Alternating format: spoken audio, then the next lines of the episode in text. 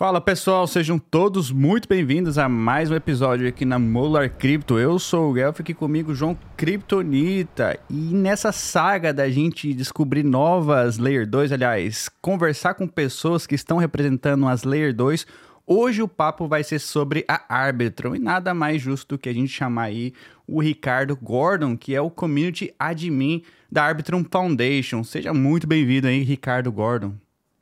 Obrigado, uh, obrigado pelo convite, João, uh, Gelfi, muito obrigado. É, é, um gosto estar aqui uh, a falar, uh, para falarmos um bocadinho sobre, sobre a Arbitrum, o que é que ela é, o que é que ela permite, e portanto, mais uma vez, obrigado pelo convite e vamos nisso, vamos falar então um pouco sobre a Arbitrum.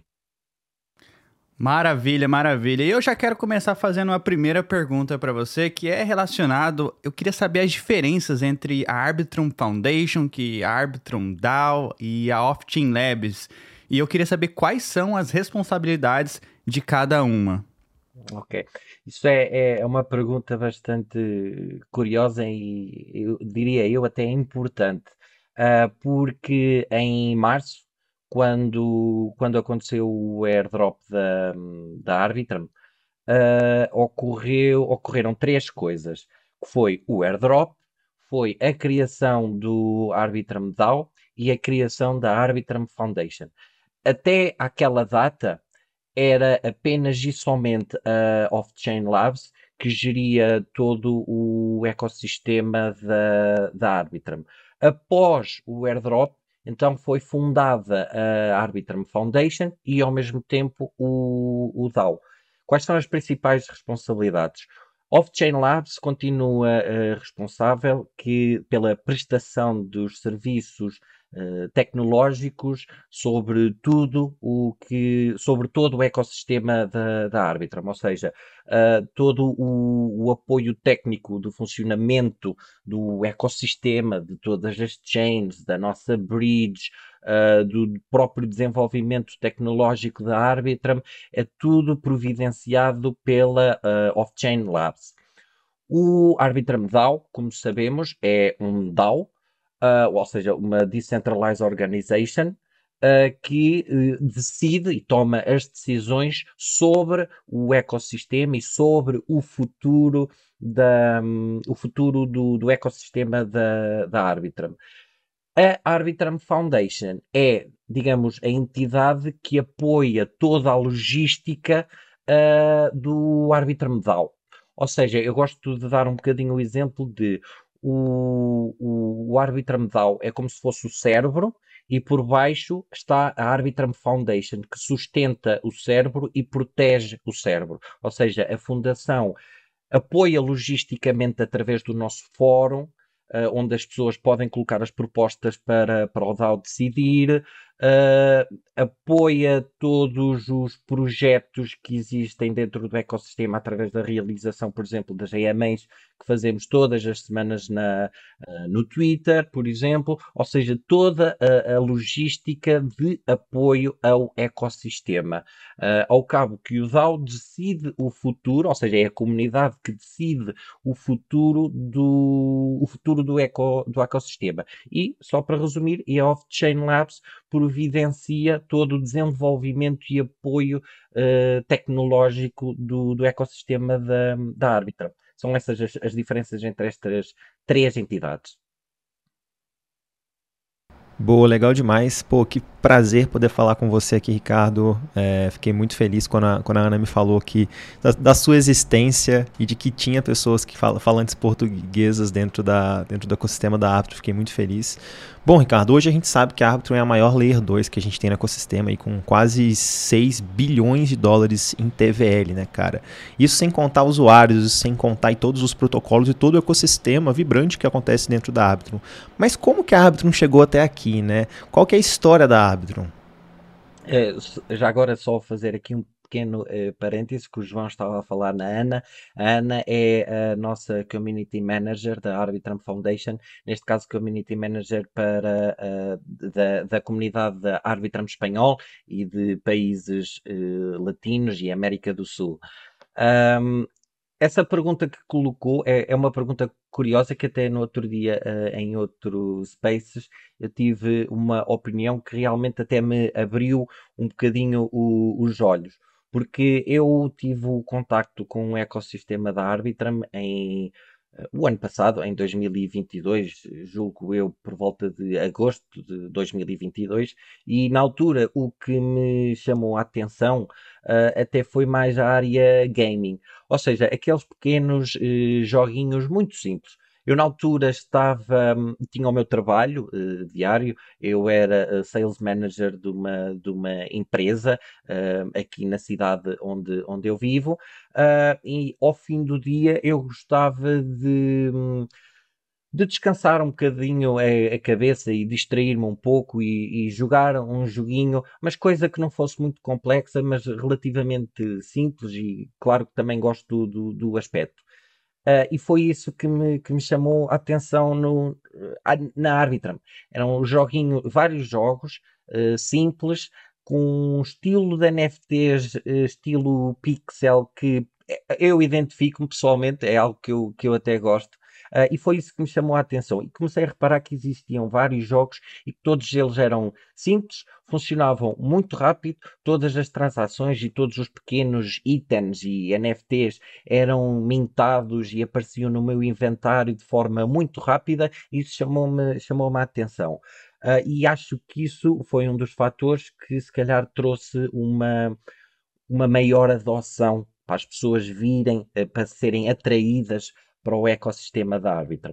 Mas, por acaso, no outro dia, em, em discussão com, noutro, noutro Spaces, um, deram o exemplo que realmente faz, faz muito sentido, que foi um dos maiores protocolos uh, da, do, do, ecossistema da Arbitrum é a GMX.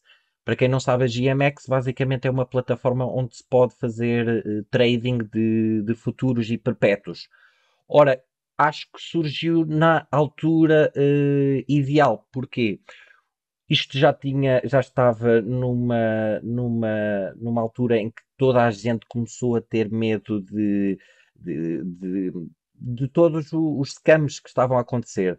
Celsius, de FTX e depois aquele pavor de todas as pessoas das, das centralized exchanges e, ou seja, todas as pessoas, a maior parte delas, faz trading aonde? Nas centralized exchanges. Uh, e então as pessoas com todos esses esquemas, esses alertas e esses uh, pavor, e esse pavor e esse medo de, de, das exchanges, as pessoas começaram a pensar, ok, mas se calhar se eu fosse para um ambiente de decentralized exchange, eu tenho controle sobre a minha wallet e pelo menos se calhar estou mais seguro. Deixa-me aqui procurar então se existe algum protocolo que me permite fazer esse trading uh, numa rede que seja segura, de uma forma rápida e, eu, e que eu tenha controle sobre, sobre, sobre as minhas carteiras. E acho que isso também foi outro fator e outro protocolo Uh, porque não existe só este, existem vários, mas a, GMX é o maior que acabou por trazer muita, muita, muita gente para, para, o, eco, para o ecossistema. E, e lá está, isso eh, depois começa a funcionar o marketing de boca a boca. Ou seja, este vai falar àquele, aquele vai dizer a mais três, aqueles três vão dizer a mais três, e as notícias vão se espalhando de forma uh, muito rápida, e lá está, acho que foi na altura uh, ideal, e por isso é que a Arbitrum teve um crescimento tão, tão rápido. Uma, algumas das coisas foram essas, outras, claro, estão, uh, não foi a primeira Layer 2 a aparecer, mas todas as características inerentes ao projeto, desde a nível de desenvolvimentos tecnológicos, desde rapidez, desde segurança, desde o que é que a rede permite para os developers, uh, o que é que ou seja, de que forma é que abre as portas para, para novos builders, para novas pessoas que queiram vir eh, construir, por exemplo. Vou dar o exemplo agora que me lembrei. permite, por exemplo, às pessoas facilmente uh, construírem a sua própria chain. Ou seja, neste caso, uh, para construir a sua layer 3, por exemplo. Ou seja, é uma layer que funciona por cima da layer 2, que neste caso é a Arbitrum. Isto para um developer que gosta de desafios, por exemplo, é um desafio interessante, uh, a meu ver porque ao fim e ao cabo o developer pode construir a sua própria chain, uh, pode definir qual é o seu token que, que é utilizado para pagar o gás, por exemplo, uh, qual é, um, pode definir que género de governança é que a layer pode ter, qual é o, o, o método de, de, funcionamento tecnológico que a própria chain uh, adota, uh, pode definir que tipo de projetos é que vão integrar dentro da sua própria chain, consoante o método tecnológico de funcionamento dessa chain. Ou seja, há todo aqui um, um conjunto de, de características que permite uh, aos developers serem uh, atraídos uh, à chain. E lá está, isso depois leva tudo a um efeito bola de neve, ou seja, todas estas características tecnológicas, de rede mais segura, é uma comunidade também bastante ativa e, e, e lá está, como eu estou a dizer, também bastante focada no desenvolvimento de projetos. Todos estes fatores levam um, levam ao crescimento da, da Arbitrum e acho que felizmente e toda a representação que a Arbitrum tem, ou seja, a própria equipa, e agora falo um pouco mais do, do lado de dentro, ou seja, o talento uh, e, e uh, o nível de, de, aprendizagem e de conhecimento que, que, toda a equipa tem, não só da Arbitrum Foundation, mas também da Off-Chain Labs, é, é insano. Uh, e portanto tudo isto em conjunto leva onde estamos agora, infelizmente a Arbitrum uh, é, é, uma, é uma das número um, para não estar a dizer a número um, mas, uh, mas uh, pronto, está no ponto que está e está excelente e, e julgo que vai continuar assim. Interessante esse, esses pontos que você trouxe e até mesmo vai para para nossa próxima pergunta que é entender de fato quais são os diferenciais competitivos que a Arbitrum é, oferece já que você, você até citou a Layer 3 hoje. Hoje, há vários, vários outros stacks, né? A Optimism, posso citar aqui a ZK-Sync, também estão oferecendo soluções parecidas. No entanto, a Arbitrum ainda está segurando lá quase mais de 5 bilhões de dólares dentro do protocolo. E eles, eles a Arbitrum, na minha visão, está se provando a ser aí mais, uma das mais resilientes, mais robustas tecnologias. Mas de fato, assim, para um dev, né? Vamos pôr ali o chapéu de um dev. Qual que é o diferencial para que um dev construa uma Layer 3 ou então um protocolo na Arbitrum ao invés de ir para outras para outra, outros ecossistemas? É uma visão mais ou menos sua mesmo. O que, que você acha que é a, o maior diferencial competitivo da Arbitrum hoje? Eu, eu acho que há aqui várias, várias características. Ou seja, em primeiro lugar, eh, todo o todo o apoio tecnológico providenciado pela Off-Chain Labs, em, em, primeiro. E, ou seja, uh, muitas pessoas pensam, muitos developers pensam, epá, mas agora tenho que ir ler os documentos todos e aprender aquilo do zero. Sim, também temos esses documentos todos, mas temos uma coisa também bastante interessante que eu, pelo menos, não tenho conhecimento que, que existem em, em, em outros projetos, em outras chains, que é nós temos praticamente um apoio eh, dedicado ao, aos developers. Ou seja, dentro do nosso Discord, por exemplo, temos lá uh, uma vasta equipa de engenheiros de integração, da, mesmo diretamente da Off-Chain Labs, que trabalha diretamente com os developers. Ou seja, qualquer dúvida que um developer tenha, uh, como é que eu uh, como é que eu faço esta parte de, do código, como é que esta função uh, funciona, eu implementei no meu código, mas está a dar um erro esta função deste código para fazer isto. o que é que eu estou a fazer de mal? Pode tão somente ir ao nosso Discord, ir aos canais dos developers perguntar para algum dos engenheiros que esteja lá online e automaticamente esse engenheiro vai dar todo o, o apoio uh, tecnológico que, que, que esse user, que esse developer necessita. Ou seja, esta ligação uh, direta uh, às vezes uh, faz muito a diferença. Um, e depois isso remete-me para outra coisa que eu me estava a lembrar, que é recentemente, por exemplo, a, a Arbitrum, a Arbitrum, quando eu falo em Arbitrum, é no seu geral, foi lançado o, o upgrade da Stylus. O upgrade da Stylus é um upgrade tecnológico uh, que, providenciado, lá está, pela Off-Chain Labs, que permite o quê? Permite uh, mais facilmente a que os developers possam vir para o ecossistema da Arbitrum e possam implementar os seus próprios smart contracts. Porque até aqui uh, todos os smart contracts funcionavam através da tecnologia da EVM, que é a Ethereum Virtual Machine, e, ou seja, smart contracts esses que tinham que ser implementados através da linguagem Solidity. Só que nem toda a gente, nem todos os developers conhecem uh, a linguagem uh, Solidity.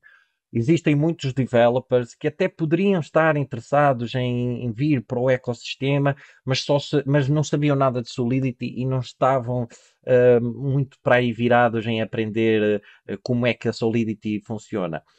O que a Stylus permite é desenvolver uh, smart contracts através de outras linguagens de programação, nomeadamente C, C++ e Rust, que são três linguagens de programação muito conhecidas dentro do mundo de, de development e, e, não, e quando digo dentro do mundo de development não estou a falar só de blockchain, ou seja, eh, de engenharia informática mesmo em geral e, em geral e desenvolvimento de plataformas são as, eh, das mais das, das linguagens eh, de programação mais utilizadas. Isto permite abre logo aqui as portas para o ecossistema de uma forma muito muito grande porque, ou seja, até aqui tínhamos aquela barreira tecnológica que é só entra quem souber uh, Solidity. Mas agora levantamos essa barreira e quem souber uh, programar uh, nestas linguagens já pode desenvolver o seu próprio smart contract graças, à a, graças ao upgrade da, da Stylus e fazer o deploy do seu smart contract na testnet que, já agora posso dizer, a, a testnet da Stylus, a própria Stylus, é uma Layer 3. Uh, ah, isto às vezes pode parecer um bocadinho confuso e também é um bocadinho tecnológico, mas a própria testnet da Stylus, ou seja, onde os developers podem desenvolver os seus smart contracts e fazer o, o deployment, uh, é, uma, uma, é uma Layer 3. Um, e, e, já agora só um pequeno fan fact, já tivemos developers, por exemplo, a, a lançar uma versão V4 da Uniswap em, uh, na testnet da, da Stylus, por exemplo. Um, e portanto, isto acho que são algumas das coisas que, que atrai uh, mais pessoas. E por isso é que nós temos, uh, por isso é que nós temos um, uma uma força tão grande em development e tantas pessoas interessadas e focadas em, em construir, em produzir, em desenvolver o, os seus próprios projetos. Isto acho que é acho que são estes os conjuntos de, de fatores que, que influenciam que influenciam isso mesmo. Pô, legal. Deixa eu ver se eu entendi então, antes do, do Curi avançar aí. Então, um dos diferenciais da Arbitrum, como você citou, é o Arbitrum Stylus, que é um, um upgrade onde permite que os desenvolvedores hoje eles criem contratos inteligentes com outras linguagens de pro programação. E por que, que isso é tão importante? Porque a maioria dos desenvolvedores no mundo não sabem a linguagem Solid, que é da máquina virtual do Ethereum. Então, o processo era, eles tinham que aprender essa linguagem primeiro, que é muito parecida com JavaScript, mas a grande maioria dos desenvolvedores no mundo, Web 2, Web 3, enfim, eles sabem, sei lá, Rust, que é uma linguagem um pouco mais flexível, eles sabem WASM, que é uma outra linguagem também, eles podem programar nessas outras linguagens usando a tecnologia da Stylus, que é como se fosse um compiler, né? Ele, ele automaticamente muda ali para para EVM, quando ele faz o deployment do contrato, e aí ele já está escrevendo seus próprios contratos. E aí, nesse, nessa mesma pergunta, você citou bastante Layer 3, né? Que a Stylo já está rodando a Layer 3, Layer 2. Vamos é, tentar explicar para nossa audiência o que, que seria uma Layer 3 na Arbitrum. Ora, uma, uma Layer 3, como eu já já introduzi mais ou menos, ou seja, vamos especificar o que é que é Layer 1, 2 e 3. A Layer 1, acho que já, já todos nós sabemos que é a Layer, neste caso, da camada da, de Ethereum. Essa é a Layer 1.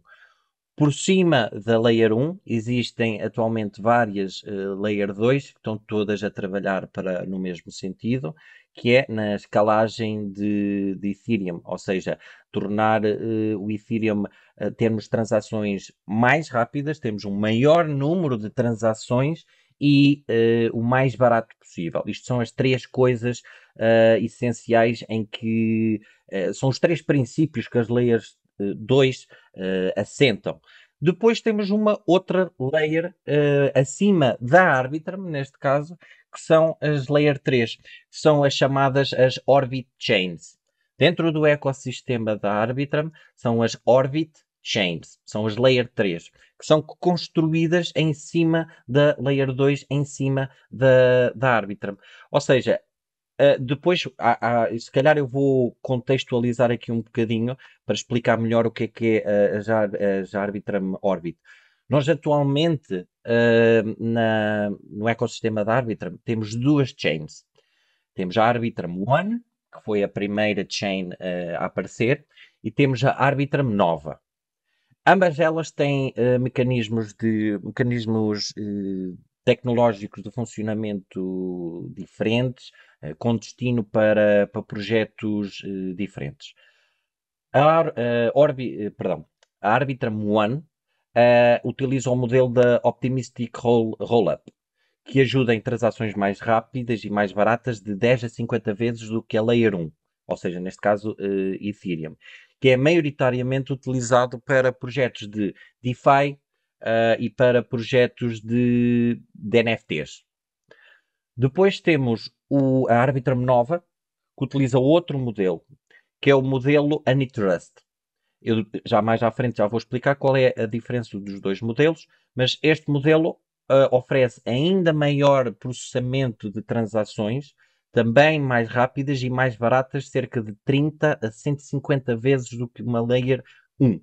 E maioritariamente é utilizada mais em projetos e, e de apps que estejam relacionadas com redes sociais, por exemplo, ou, uh, ou gaming, ou projetos de, de jogos. Uh, estas são as, as principais, uh, as principais diferenças. Uh, eu gosto só apenas de salientar que a Arbitrum nova, ou seja, tem um funcionamento muito mais rápido e por isso é que ela é mesmo utilizada para, para, para jogos. Uh, e porquê? Vamos dar o exemplo de um pequeno jogo em que eu tenho uma personagem e ando na selva e mato um monstro e no final de matar esse monstro fica um baú e dentro desse baú saem lá três itens que eu uh, vou uh, que eu vou recolher. Esses três itens, ao fim e ao cabo, são três uh, pequeninos eh, NFTs que vão ser mintados dentro da própria chain e que vão ser atribuídos na minha wallet, ou seja, vão ficar no meu inventário. Se há uma coisa como gamer que eu gosto de ter, é ter jogos rápidos. Eu não tenho, eu não posso perder tempo, uh, eu não posso perder tempo ali a, a jogar. Ou seja, eu se uh, ganho ali um pequeno NFT, eu quero quase instantaneamente querer esse, esse NFT no meu, no meu inventário. Então, este mesmo funcionamento da Arbitrum nova é, é, é, algo que permite fazer eh, este, este, género, este género de coisas. E depois, então, eh, explicando qual é a diferença entre o, os dois modelos. Como eu estava a, a falar, a Arbitrum nova, ou seja, a segunda chain que surgiu no ecossistema da Arbitrum, utiliza o modelo da Anitrust.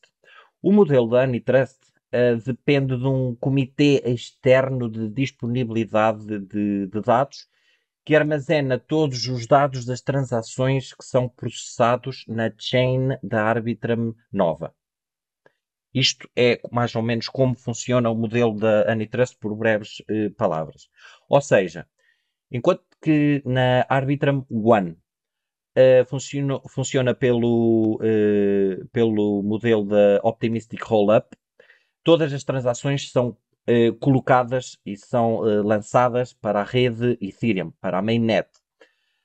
Na, através do, do, modelo da Anitrust, ou seja, na Arbitrum nova, uh, existe este tal uh, comitê de armazenamento de, de, dados que lança para a Layer 1 um, um certificado que, ao fim e ao cabo, está lá na Layer 1 e certifica que os dados destas transações estão aqui guardados na Layer 2, eh, geridos por este eh, comitê de, de, dados.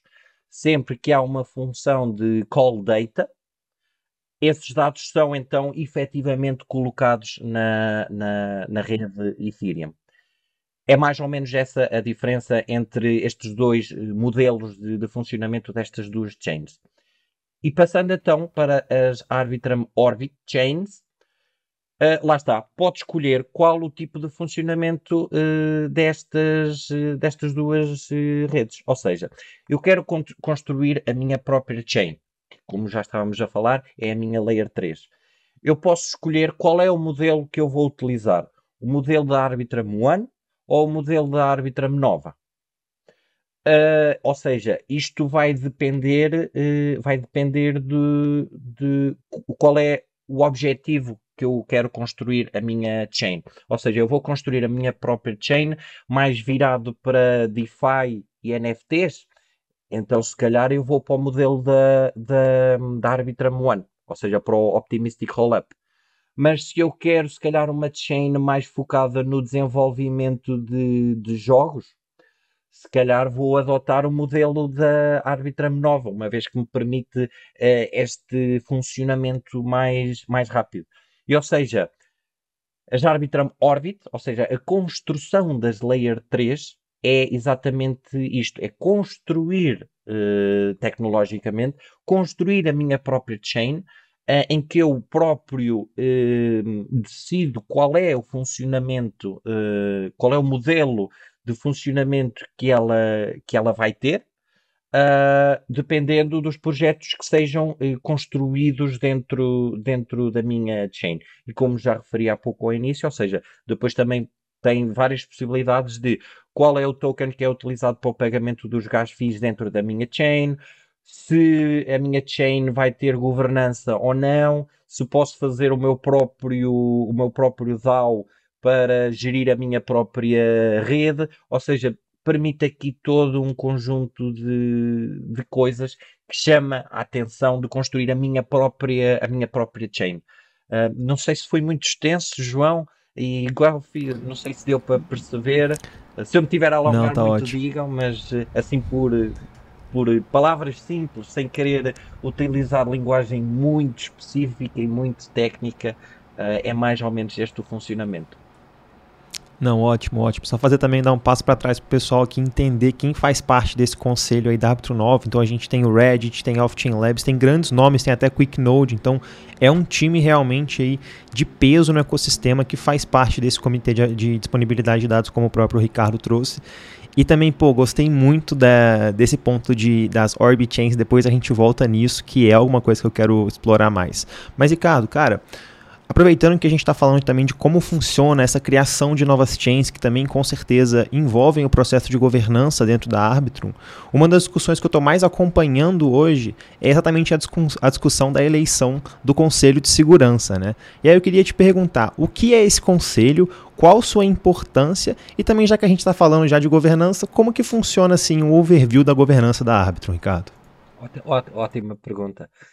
Um, então, para falar, para explicar um pouquinho como é que como é que funciona a, a governança dentro do ecossistema da Arbitrum. Como já sabemos, a, a, a, utilidade do token da Arbitrum é uma, que é governança, que é uh, termos poder de voto sobre as propostas do Arbitrum DAO. Para explicar um pouco então a passagem uh, de, uma, o ciclo de vida, digamos assim, de uma proposta pelo DAO desde o início até ao fim. Um, vamos pegar no exemplo que uh, há, há um projeto, este exemplo que eu vou dar depois até nos vai levar para falar nas grandes, mas isso falamos mais à frente. Mas vamos imaginar que há um projeto que um, que, está a ser, que, que, atualmente já está a ser desenvolvido da rede, na rede da, da Arbitrum, mas precisa uh, de um apoio uh, financeiro uh, para uh, desenvolver mais o seu projeto. Partindo deste, deste, deste primeiro pressuposto. O que, o, o que qualquer membro, qualquer membro da comunidade ou até mesmo membro da equipa desse projeto podem pura e simplesmente ir ao fórum da Arbitram, ou seja, o fórum da Arbitram é o fórum uh, do Arbitram DAO, ou seja, é o fórum onde toda a comunidade pode discutir tudo e pode propor tudo e toda a comunidade pode responder e discutir uh, se aquela proposta é válida, se não é. Isto é, é, é, é, é digamos, o, o, primeiro passo. Uh, o, o, segundo passo é se uh, se os delegados, uh, se os delegados e os moderadores uh, de, do árbitro DAO virem que aquela proposta realmente está uh, ali a, a gerar, não quero dizer conflitos, mas está ali a gerar alguma discussão e que há realmente pessoas interessadas e com opiniões fortes sobre aquela, aquela proposta, essa proposta vai ser levada para uma votação uh, em snapshot. A votação em snapshot é uma votação off-chain, ou seja, o resultado uh, desta votação não é gravado, uh, digamos assim, dentro da blockchain da Arbitrum. É off-chain, ou seja, independentemente do resultado, um, do resultado de, dessa proposta na snapshot, on-chain, falando on-chain, não vai acontecer nada. Mas, voltando ao, ao, início, a proposta passa do fórum, passa para a votação de, de snapshot. A votação de snapshot, cada holder uh, de Arbitrum pode uh, votar uh, nessa proposta. Pode se abster, pode votar a favor ou pode votar contra. Se a proposta, uh, se, ao, se, ao, fim do tempo de vida dessa proposta, que costuma ser uma, uma semana, se ao fim de uma semana essa proposta foi uh, recusada, ou seja, teve mais votos contra do que a favor, então essa proposta cai por terra e já não, é, já não há necessidade de, de a discutir, porque já se chegou à conclusão que toda a comunidade árbitra votando naquela proposta, a maioria votou contra aquela proposta. Então ficou decidido que não vale a pena conceder aquele apoio financeiro para aquele projeto. Mas, se a proposta for aceita, ou seja, se a maioria dos, dos, dos votos forem uh, a favor, então vai passar para uma segunda votação on-chain, que é na plataforma Tally.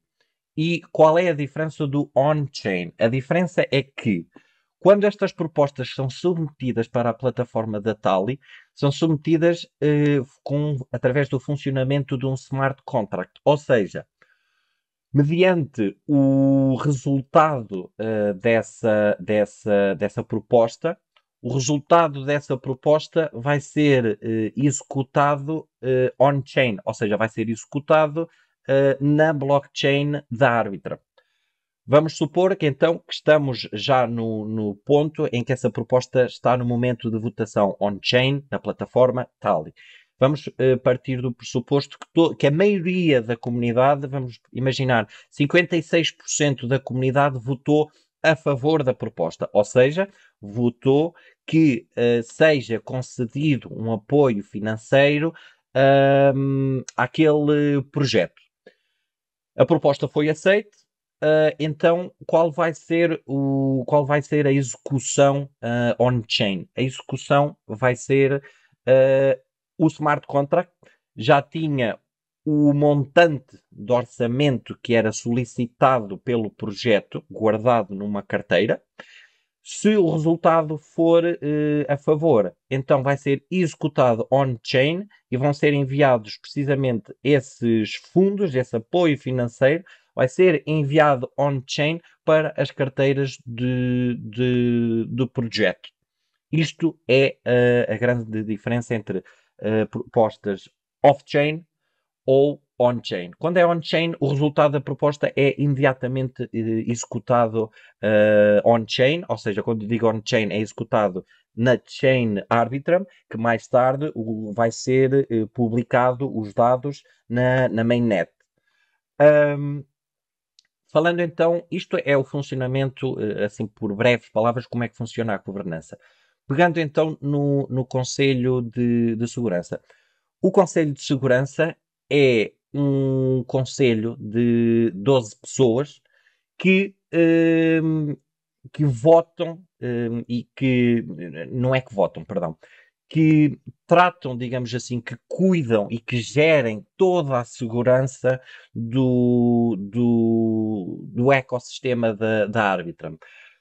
Pegando, vamos, vamos pegar no exemplo. Existe uma proposta que já está, já chegou ao ponto da, da Tali, uh, e essa proposta era um, sobre um certo uh, upgrade uh, tecnológico à própria chain, ou seja, à chain da Arbitrum One, vamos supor.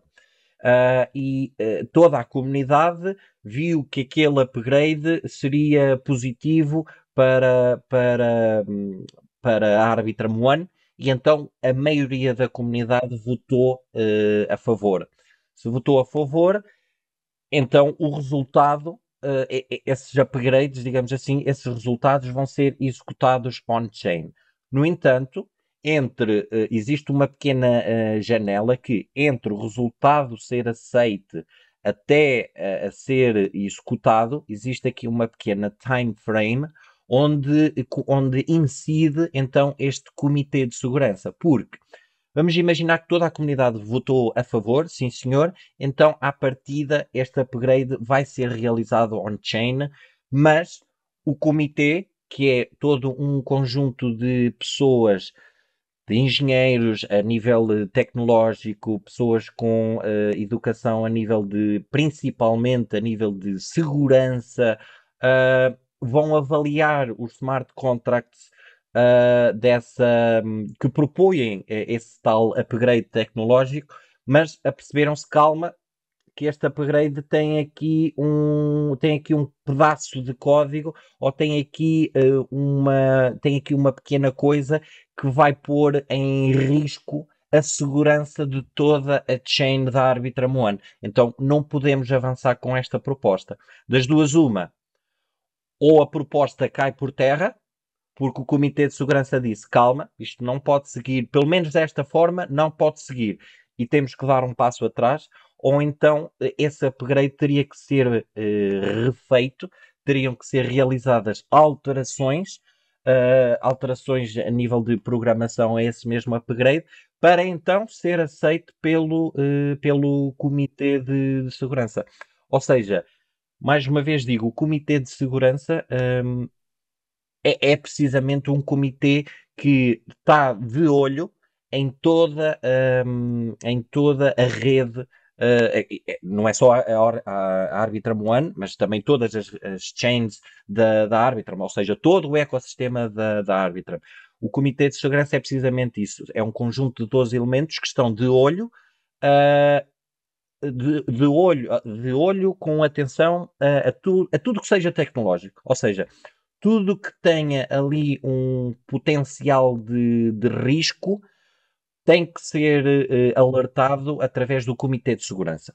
E o Comitê de Segurança tem que tomar as decisões para que, eh, que, para mudanças que tenham que ser feitas para que não exista esse erro e para que então todas as chains e todo o ecossistema seja mais uh, seguro. E, já, e só para terminar, esse comitê de segurança é votado de seis em seis meses através dele pelo árbitro medal, ou seja, qualquer pessoa que, que, já tenha conhecimentos eh, tecnológicos, conhecimentos de Solidity, conhecimentos de Cybersecurity, qualquer, qualquer pessoa se pode candidatar a esse Conselho de Segurança e cabe ao, ao DAO de decidir e votar uh, em, uh, nos elementos que, que, que vão ser, eh, que está a decorrer neste preciso momento a segunda fase de votação desse mesmo eh, comitê, eh, ou seja, para eleger esse comitê de 12 elementos que, como estava a dizer, vai mudando de 6 em 6 meses através da votação pelo, pelo árbitro medal. Ao fim e ao cabo, acho que é isto. Oh, excelente, não, excelente. Deu uma, um panorama muito legal aqui pra gente. E aproveitando que a gente está falando de, de, governança, Ricardo, eu queria te perguntar uma coisa que, que eu tenho visto, mas eu confesso que eu não cheguei a explorar em como que realmente funciona, funciona profundamente. Uma novidade também dentro da Arbitrum são os Domain Allocators, né, que é a galera responsável por dar, por dar grants para outras pessoas. Eu sei que tem algumas categorias diferentes. Você consegue dar uma palhinha, é, ainda, que, ainda que breve, assim, sobre o que, que são esses Domain Allocators, o que, que eles fazem, ou assim, qual é, qual é a função deles dentro da DAO hoje?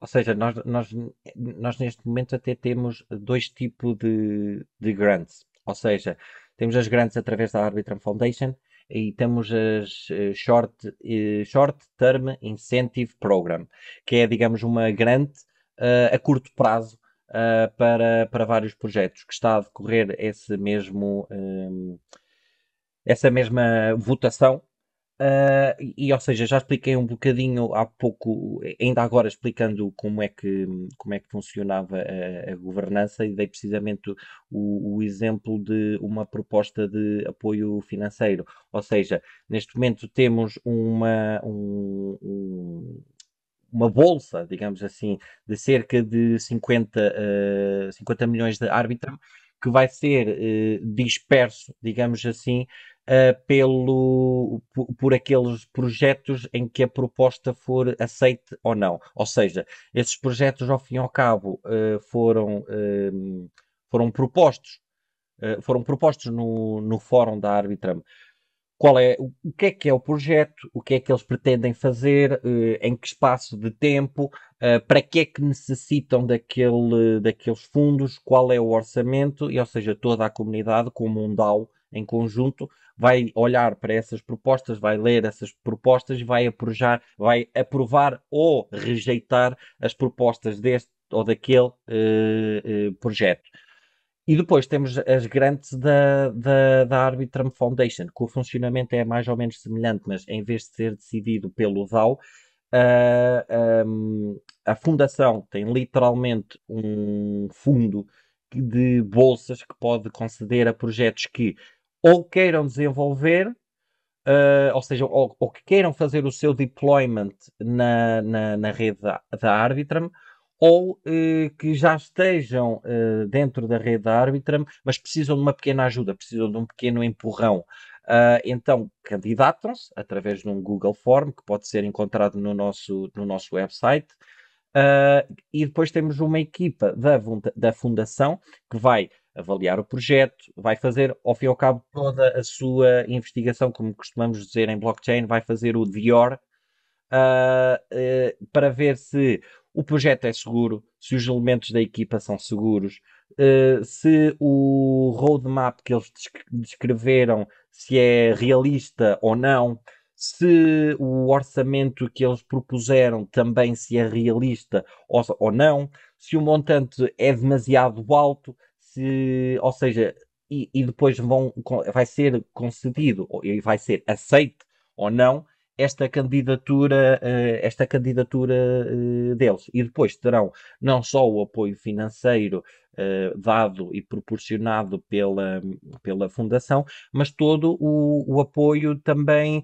Um, tecnológico, se for o caso de, de, de, dos próprios developers desse projeto necessitarem de algum apoio tecnológico de, pela equipa da, dos nossos engenheiros, por exemplo, pelo apoio através da nossa comunidade, pelo apoio através de spaces uh, uh, do, do, nosso, do nosso Twitter. Portanto, há todo aqui um conjunto de de condições um, que uh, acabam por incentivar os projetos não só a entrarem no ecossistema, mas também a construírem e, e a crescerem. Boa, Ricardo. Bom, é, a Arbitrum teve também um programa chamado de Arbitrum Odyssey. E eu lembro muito bem que no, quando lançaram esse programa, o pessoal estava especulando, a maioria do, dos players, dos usuários, estavam especulando num possível airdrop de tokens e a campanha acabou sendo um tremendo de um sucesso, até mesmo congestionou a rede que a Arbitrum teve que vir e falar, não, vamos pausar aqui pois a gente precisa fazer aí um upgrade que depois, né, veio, veio o Arbitron, é, o Nitro, o Nitro, que melhorou ali a, a capacidade de transição, aumentou as velocidade, a velocidade e tal. E logo após esse, esse período, a Arbitron lançou o seu token, distribuiu esses tokens para os usuários né, da chain, teve lá uns critérios bem interessantes. E agora retomaram com essa campanha que é o Arbitrum Odyssey. Né? E eu queria saber que, é, o que, que é, então, esse Arbitrum Odyssey e como está sendo a receptividade das pessoas, né, dos novos usuários, com essa nova campanha que agora né, reiniciou aí o Arbitrum Odyssey. Ora, para, para começar, só queria deixar bem explícito que esta campanha da Arbitrum Odyssey não vai dar um segundo airdrop. É importante não, não falar isso aí. É importante. Isso, isso, é logo a primeira, isso é logo a primeira coisa que eu digo. Esta campanha que está a decorrer neste, neste exato momento não vai dar um segundo airdrop. Muita gente especula que vai haver um segundo airdrop, mas não. A verdade é que o airdrop que tinha a acontecer já aconteceu. Ponto, parágrafo, travessão. Uh, agora, como puderam ver, todas as regras do, do airdrop, ao fim e ao cabo, muitas delas baseavam-se em número de, número de transações uh, e valor de, dessas mesmas transações. Ou seja, quem, um, quem fez a primeira campanha da Odyssey acabou por, por ajudar uh, a elas mesmas a serem elegíveis ou não uh, ao airdrop da, da, da Arbitrum. Mas o objetivo, o objetivo dessa, dessa campanha não é, uh, não é exatamente isso. Ou seja, vamos ver que a campanha Odyssey é como se fosse uma grande campanha de marketing que envolve vários, vários projetos. E o, o único objetivo é, em primeiro, promover o ecossistema da Arbitrum, promover uh, os diferentes projetos que são aprovados para serem integrados dentro desta campanha uh, e dar a conhecer uh, e ensinar os próprios users a mexerem um pouco com DeFi. Ou seja, temos uh, projetos que são lending protocols, temos projetos que são apenas marketplaces de, de NFTs, uh, temos vários e diferentes uh, swaps. Ou seja, como eu estava a dizer, é para dar a conhecer a toda a comunidade estes diferentes projetos, estes diferentes swaps, estas diferentes plataformas. Em primeiro lugar, é isso. Em segundo, eh, em, em segundo lugar, é, um, é ensinar as pessoas uh, no, no mundo de DeFi, ou seja, uh, como é que se faz um swap, como é que eu vejo os meus tokens, o que é que é futuros, como é que eu abro uma long, como é que eu abro uma short, qual é a diferença entre um token e outro, uh, qual é a diferença, como é que eu converto Ethereum para o STC, ou seja, todas estas pequeninas coisas uh, ajudam uh, e, e, é o objetivo exatamente de, dessa, dessa campanha, é este mesmo, é dar a conhecer e promover, dar a conhecer, ensinar as pessoas e promover o, os próprios projetos, ou seja, promover o próprio ecossistema. Isto, claro está que as pessoas vão executando, ou seja, cada semana tem um ou dois uh, protocolos em que as pessoas durante essa semana interagem com esse protocolo e fazem ali algumas pequenas tarefas. Quando executam essas tarefas, têm a tarefa com o checkzinho verde uh, e depois, como uma pequena reward, uh, ganham um pequeno eh, NFT, que apenas o NFT apenas comprova uh, que aquela pessoa realizou aquela tarefa que mexeu com aquele protocolo. Um, ou seja, é, é digamos um, um é apenas um, um colecionável com, com o valor, e o valor é apenas esse mesmo. Ou seja, o valor é eu fiz estas tarefas, eu participei na campanha Odyssey e tenho aqui este NFT como comprova que eu fiz estas tarefas e mexi com este, com este protocolo. Claro está que isto está a ter uma adesão imensa, explosiva. Logo no primeiro dia, quando, quando lançámos a campanha, o nosso Discord foi brrr, começarem a chover mensagens de pessoas: onde é que eu vejo isto, onde é que eu faço aquilo, isto, aquilo. Ah! Foi assim, um, mas, mas é normal. Este género de, de, de, campanhas atrai, atrai muita, muita gente e lá está. Também um pouco com a especulação de, do segundo airdrop, por isto é que eu comecei logo a falar que não vai haver um segundo airdrop. Uh, mas, mas lá está, é interessante para as pessoas que querem eh, precisamente conhecer novos protocolos. Uh, há muitas pessoas que não sabem, ainda não sabem mexer com diferentes swaps, por exemplo, ou seja, só conhecem um, só, só conhecem um Uniswap e qualquer coisinha que seja diferente do Uniswap, ux, já é, já é uma dor de cabeça. Onde é que eu ligo a carteira? Onde é que eu vejo o, o, as minhas, o meu histórico das transações? Como é que eu mudo de chain? É logo uma. Ou seja, as pessoas precisam mesmo de ter esta diversidade, ou seja, precisam de perceber o funcionamento tecnológico por trás, como é que funciona uh, um swap, mas depois precisam também de se adaptar a diferentes swaps e como é que uh, e conhecê-los, ao fim e ao cabo, conhecer, uh, conhecer o, o, ecossistema e aprender sobre, sobre DeFi. Uh, e só para voltar ao, início da pergunta, sim, no, início, no ano passado nós tivemos também uma campanha da Odyssey, mas que aquilo teve uma adesão de tal maneira que, calma, que isto na, no, não está a existir aqui a capacidade de processamento de tantas transações. Uh, e por acaso surgiu um, surgiu mais tarde o upgrade tecnológico da, da Nitro, que muito resumidamente foi um upgrade que veio permitir às atuais chains que já existiam naquela altura, que era a Arbitrum One e a Arbitrum Nova, permitiu ao fim e ao cabo maior rapidez, maior processamento de, de dados uh, e, e, também ao mesmo tempo uma maior compressão de dados que vai ser mais tarde uh, colocado na, na mainnet. Há bocado estava-me estava a lembrar disto e lembrei, por exemplo, aqueles ficheiros que nós temos no nosso computador, os ficheiros de WinRAR. Uh, é tão basicamente isso, é, é uma compressão de dados que depois mais tarde vão ser enviados para, para a mainnet. Isso foi uma das coisas que o upgrade da Nitro veio, uh, veio permitir. Um, mas, portanto, é uma campanha excelente, uh, na minha opinião, uh, porque é divertida, ao, ao mesmo tempo uh, tem um, o seu lado de, de, divertido e de conhecer estes protocolos todos e, e principalmente de, de aprender, aprender e conhecer novos protocolos.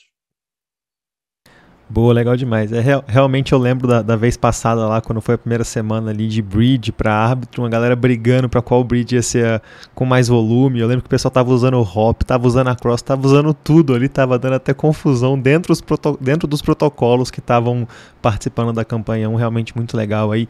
Também estou participando nessa, nessa V2, digamos assim, já peguei meu NFT ali da GMX. Essa semana eu sei que tem Tofu e algum outro protocolo lá que eu esqueci, então muito legal. Mas, Ricardo, cara, já encaminhando para o final aqui, é, eu queria te perguntar, cara, quais são os próximos passos da árbitro? Uma coisa que a gente está trazendo aqui, a gente trouxe recentemente no nosso quadro que a gente faz toda semana Estado da Ethereum, são as Orbit Chains, como você trouxe anteriormente.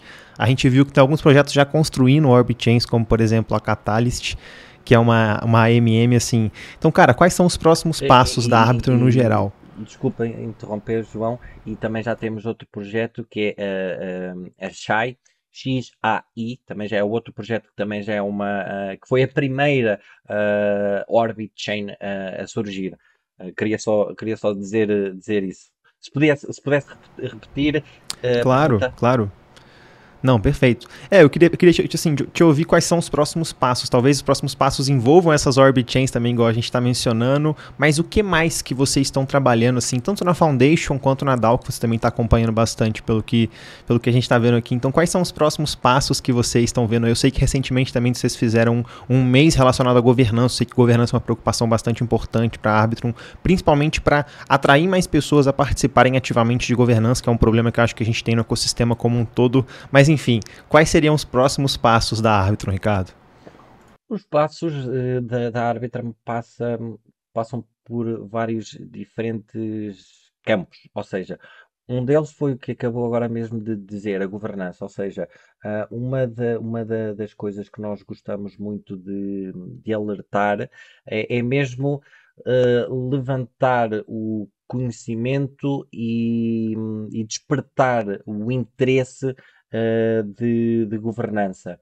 E esse trabalho contínuo que tem sido a, ver, a ter sido feito até ao momento uh, está, está a ter efeitos, porque já agora só referenciar uma, uma coisa que a, a, governança na Arbitrum é feita de duas formas. Ou fazemos-la nós próprios, ou podemos delegar em alguém. Ou seja, existe um conjunto de delegados que podem votar pelas pessoas. Ou seja, imaginemos que eu quero ter uma palavra, eu quero ter o meu voto. Eu voto em todas as propostas, seja, seja no, no fórum, seja na, em Snapshot, seja na plataforma Tally, eu voto em todas elas com o meu poder de voto, e o meu poder de voto é tão somente o montante de tokens que eu tenho de, da árbitra.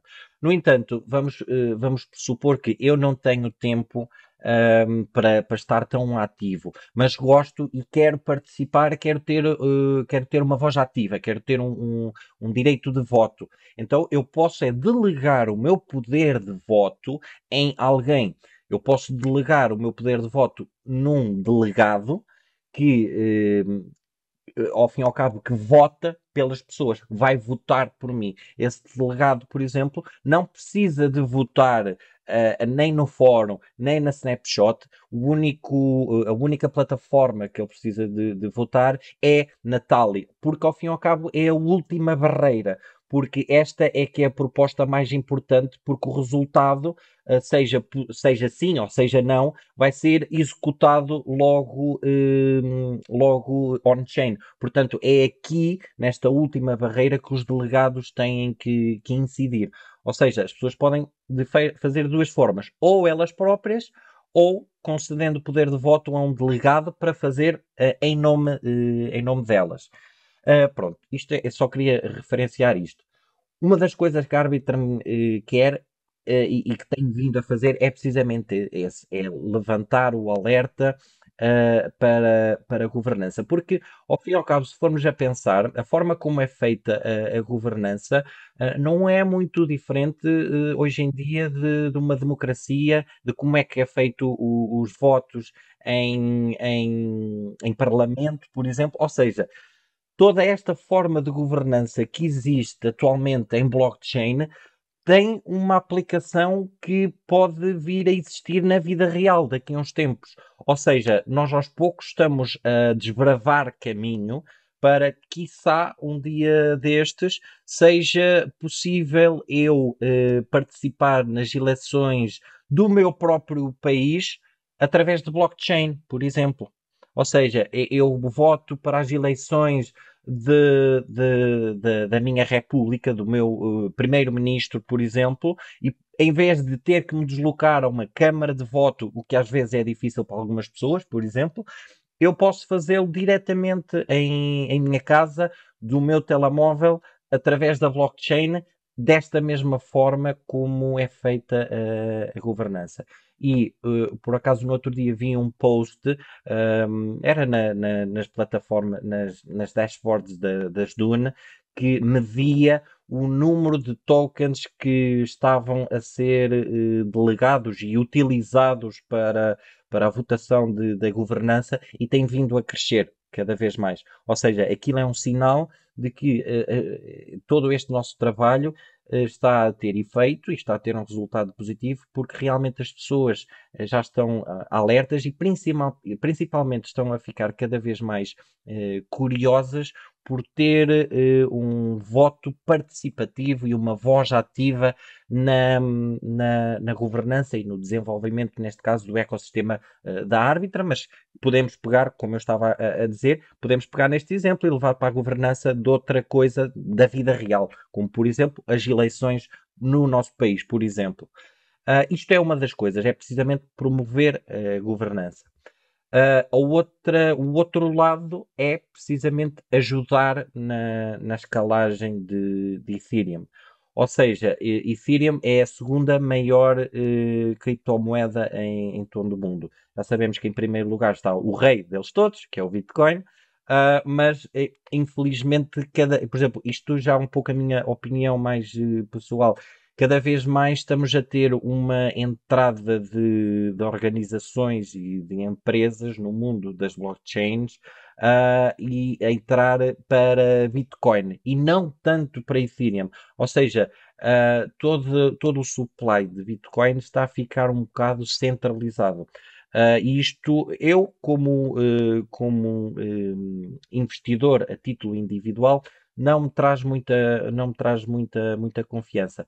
Traz mais confiança, se calhar, virar os meus olhos para, para Ethereum. Ou seja, Ethereum, com todo o desenvolvimento tecnológico, e sejamos sinceros, praticamente todas as redes utilizam EVM utilizam a tecnologia que foi desenvolvida pela Ethereum. Ou seja, eu acho que o futuro um, e, e, aquela adoção que muito se fala vai passar por, vai, vai passar por Ethereum e vai ser através de, de Ethereum. E uma vez que vai ser através de Ethereum, a Arbitrum pretende exatamente ajudar nesse mesmo, uh, nesse mesmo desenvolvimento. Ou seja, ajudar, lá está, na escalagem de, de Ethereum. E quando falamos em escalagem é mais transações, menor custo de transações e uma maior, eh, uma maior velocidade dessas mesmas transações. Ou seja, acho que são estas duas coisas que, que, que a Arbitrum está mais focada uh, para, e, e, acho que vai ser, acho que o futuro da Arbitrum vai continuar a passar, uh, a passar por estes dois princípios que acabei de dizer. Maravilha, maravilha. Ricardo, queria mesmo agradecer aí a sua presença aqui no podcast, falar um pouquinho sobre a Arbitrum, enriquecer a nossa audiência com mais conhecimento sobre o ecossistema. E para finalizar mesmo, onde que o pessoal encontra você, encontra a Arbitrum nas redes sociais? Ora, podem muito bem encontrar no, no Twitter, por exemplo, o meu Twitter pessoal que é uh, Ricardo underscore underscore Gordon. São dois underscores. Cuidado com os impersonators, que há muitos impersonators por aí que utilizam só um underscore. Portanto, é preciso ter o Ricardo, é preciso ter cuidado. Portanto, Ricardo underscore underscore Gordon no meu Twitter. Ou então basta virem uh, ao Discord da, da Arbitrum. Podem muito bem encontrar o link no nosso site que é arbitrum.foundation.